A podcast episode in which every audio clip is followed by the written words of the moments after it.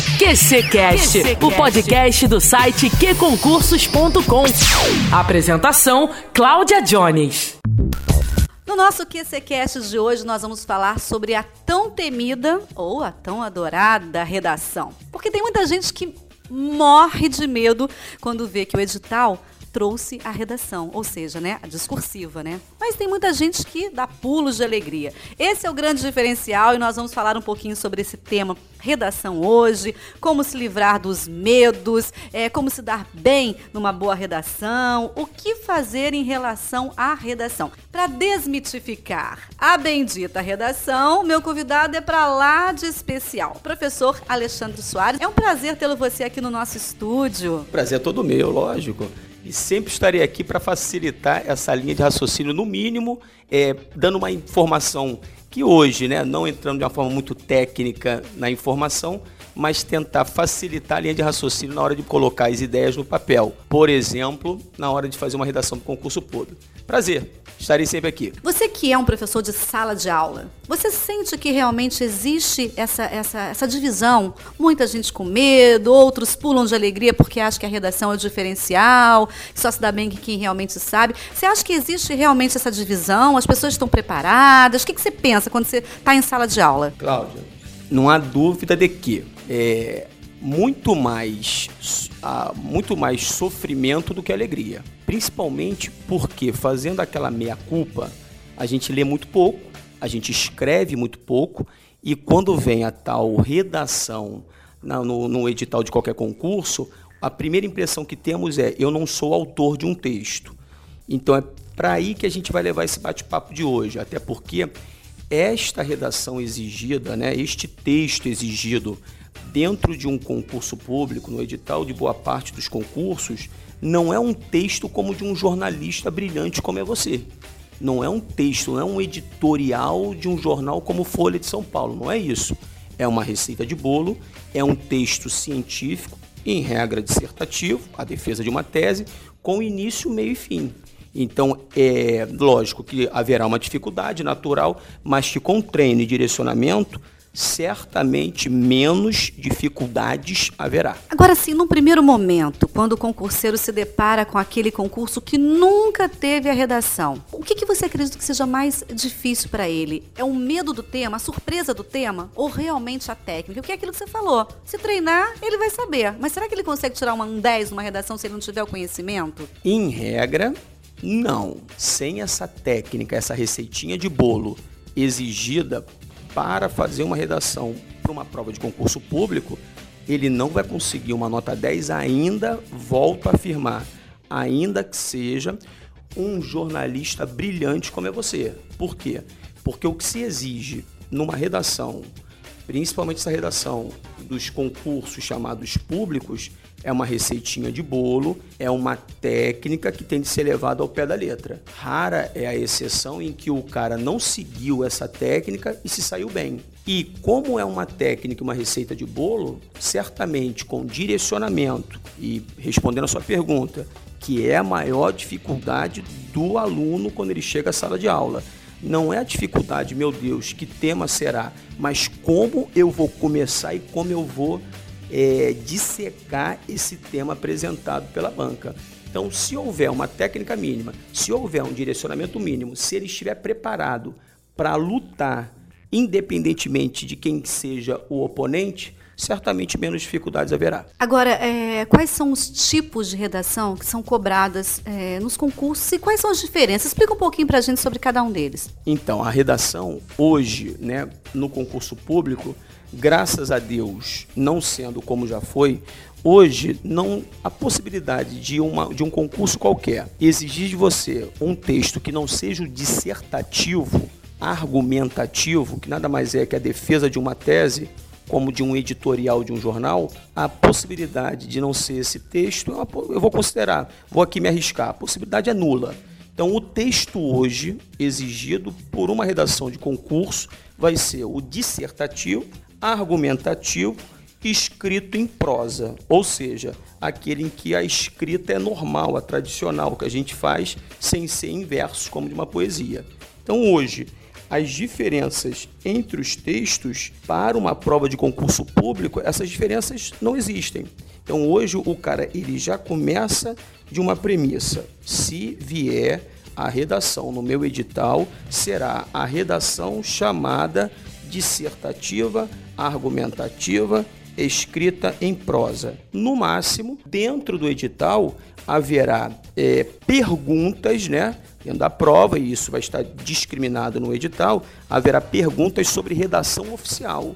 Mas essa redação oficial, como memorando, como por exemplo o próprio memorando, isso não vai ser exigido em regra do candidato. Você não vai fazer um memorando, mas você pode responder questões acerca de memorando, principalmente em se tratando da banca CESP-NB. Então, as diferenças, elas não existem. Professor, você falou sobre a banca CESP. As bancas, assim, no geral, elas têm é, linhas de, de, de, de, pensamento, editoriais, eu não sei como é que se fala, mas seria isso. Elas têm linhas, tem como dar mais ou menos, assim, por exemplo, um exemplo da Cesgran Rio, um exemplo da ESAF, um exemplo do CESP? Sim, as diferenças não, a diferença não é do texto.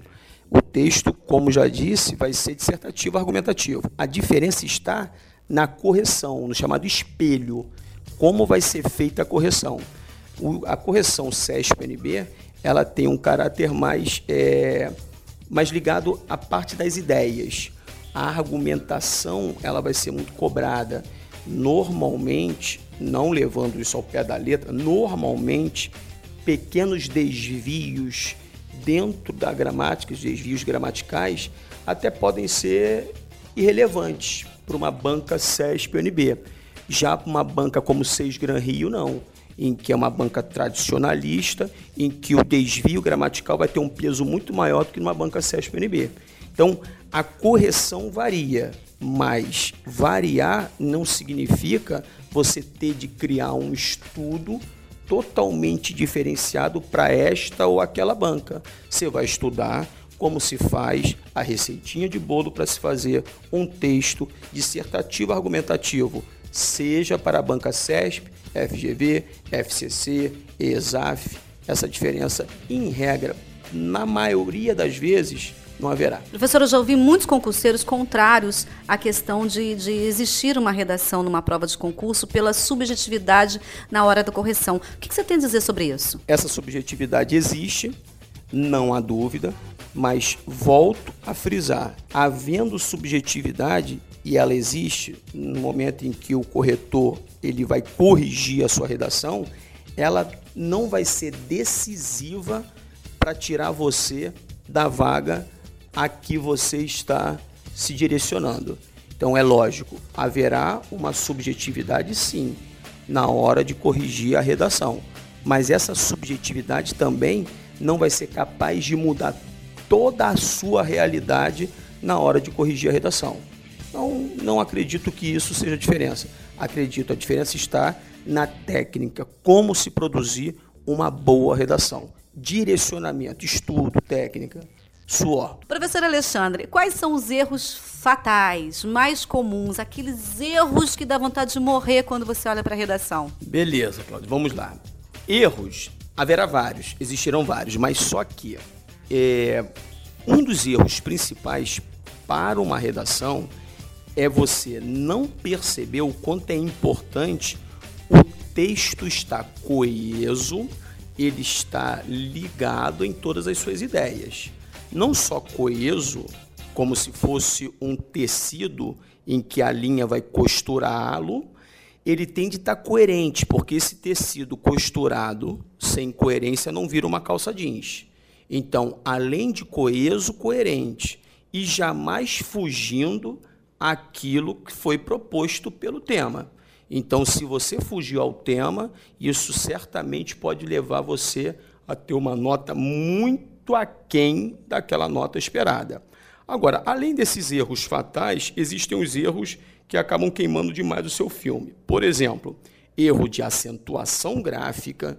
Quando você deixa de acentuar, você bota é necessário esta percepção. Se você botar esta percepção, a diferença entre esta e está, certamente o texto vai ficar incoerente e a pouca preocupação do, do, do corretor, do examinador, vai fazer você perder ponto. Então, erro de acentuação, erro de translineação. O que, que é isso? É quando você faz a partição da palavra e isso pode gerar palavras muito feias, não só para a leitura, mas para, também para os ouvidos. Por exemplo, quando você transforma em algo abundante, você abunda. Então, se você botar o azinho lá em cima e descer com a bunda, certamente não sabe aonde isso pode chegar. Então, é lógico que numa, numa redação, você tem de ter, diferentemente da linguagem falada, ela é escrita, a linguagem falada ela é mais rápida, ela é mais. Ela é mais. Ela, você permite o errinho e outro, mas o que está escrito fica ali, ali registrado. E o que está registrado, normalmente, tem um outro peso, né? passa a ter um outro valor translineação, acentuação, não vou nem falar em concordância verbal, que é de praxe, principalmente quando o candidato ele começa pelo verbo e afasta o sujeito do verbo por meio de elementos intercalados e acaba não fazendo a concordância verbal. O que, que é isso? Por exemplo, ele fala assim: chegou às duas horas abruptamente a Niterói região oceânica Itaipu, as pessoas. Repare que ele acabou afastando o verbo chegar do, do caso, o sujeito, as pessoas. Se ele tivesse colocado escrito as pessoas, ele não colocaria as pessoas chegou. Mas como ele colocou o verbo primeiro e afastou o sujeito, ele acabou não fazendo essa concordância verbal. E chegou as pessoas numa redação, certamente vai fazer você não só perder o ponto pela concordância verbal, mas gerar o desconforto no examinador, criando aquela tal subjetividade negativa para corrigir o resto da sua redação.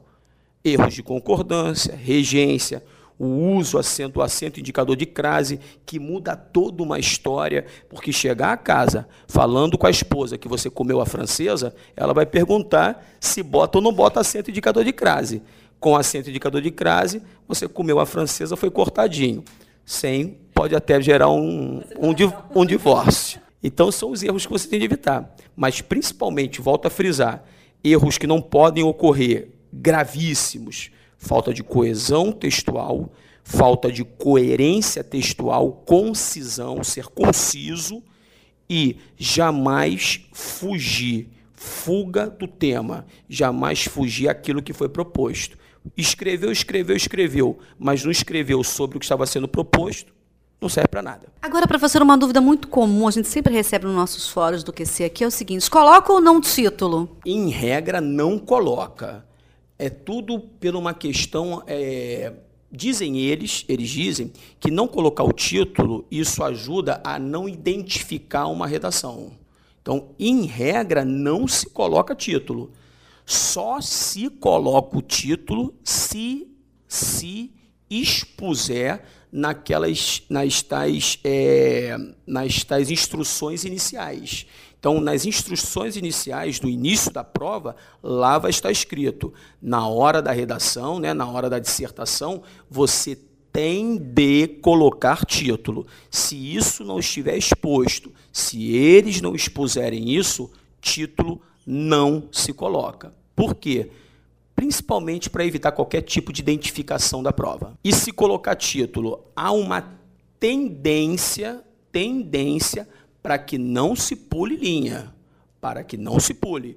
Mas mais uma vez, sempre usando o bom senso, não vai ser você pulando uma linha que você vai perder ponto. Então, o que seria extremamente grave é se você colocasse o título quando não foi exigido que você o colocasse.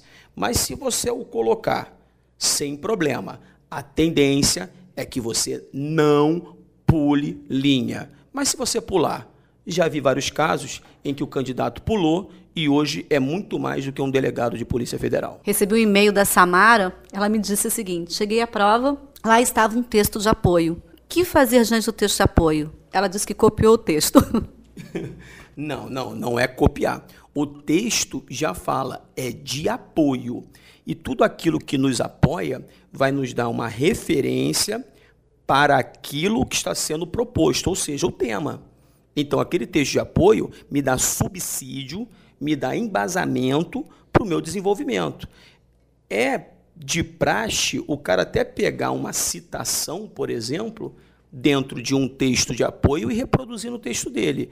Mas copiá-lo, aí é encher linguiça.